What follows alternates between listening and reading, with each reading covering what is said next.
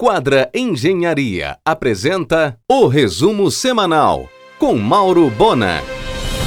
Acabou o badalado restaurante Remanso do Bosque. Os chefes Tiago e Felipe Castanho indenizaram a equipe e fecharam definitivamente o Remanso do Bosque, depois de 10 anos de operação. Já vinham planejando há algum tempo encerrar em dezembro, porém a pandemia acabou antecipando a medida. Aliás, ainda neste ano, os irmãos Castanhos devem abrir uma baiuca na Brás de Aguiar, quase em frente ao Colégio Nazaré. Coisa pequena e despretensiosa para apenas 60 pessoas e estacionamento para 20 carros. Projeto de Caíque Lobo, com fachada assinada por Marinaldo Santos. A bandeira Ibis suspendeu suas operações em Belém até o fim da pandemia. O Hotel Vila Rica Belém, Ibis Style Nazaré e Ibis Batista Campos fecharam neste sábado. E na quarta, fecham Ibis Aeroporto e Ibis Baguette. Quando reabrirem, haverá novidade na hotelaria de Belém. O Porto Dias reservou dois andares exclusivos para pacientes da Codiv-19. São 25 leitos de internação e 22 de UTI. As equipes de frente nesses andares estarão dedicadas só a eles. Estão sendo ostensivamente treinadas e terão um maior nível de segurança em EPIs. O Hospital Porto Dias alugou os 30 apartamentos do Hotel do Paysandu para alojar seus times que não podem voltar para casa por morarem com pessoas do grupo de risco. A loja da Pirelli na Doca vai fechar, quase em frente ao shopping. São mil metros quadrados. Já está disponível o imóvel para alugar pela Doutor Imóveis. Em um oferecimento de quadra Engenharia, Mauro Bona informa. Praticamente fechado o molde de lojas que o empresário Júlio Coimbra construirá na Augusto Montenegro com Mário Covas. Reunirá Smart Fit, Extra Farma e um drive-thru da Burger King.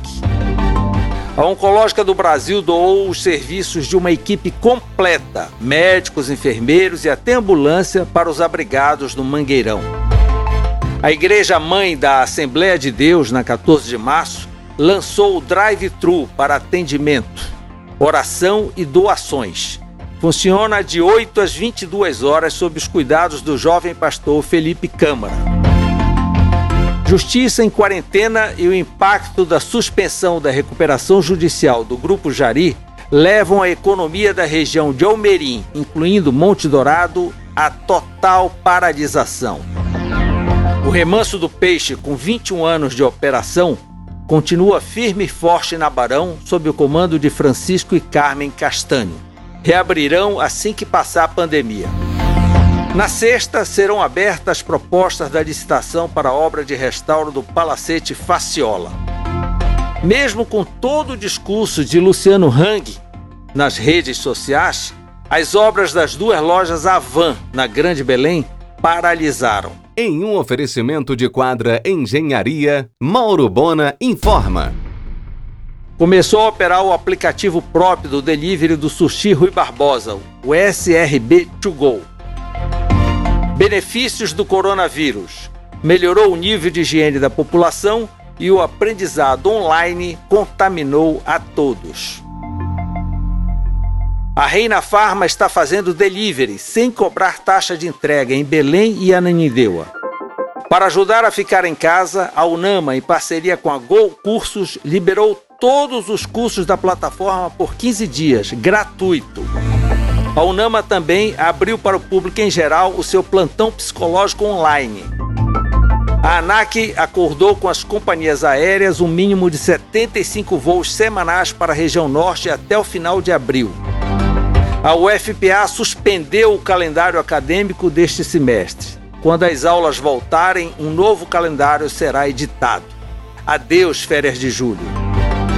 Consideradas essenciais, todas as lanchonetes do aeroporto de Valdecães estão funcionando normalmente. Em um oferecimento de quadra Engenharia, Mauro Bona informa. Com equipe própria de operários e técnicos, continua a todo vapor a obra da loja da Torra, no Pátio Belém. Pesquisa da XP Investimentos.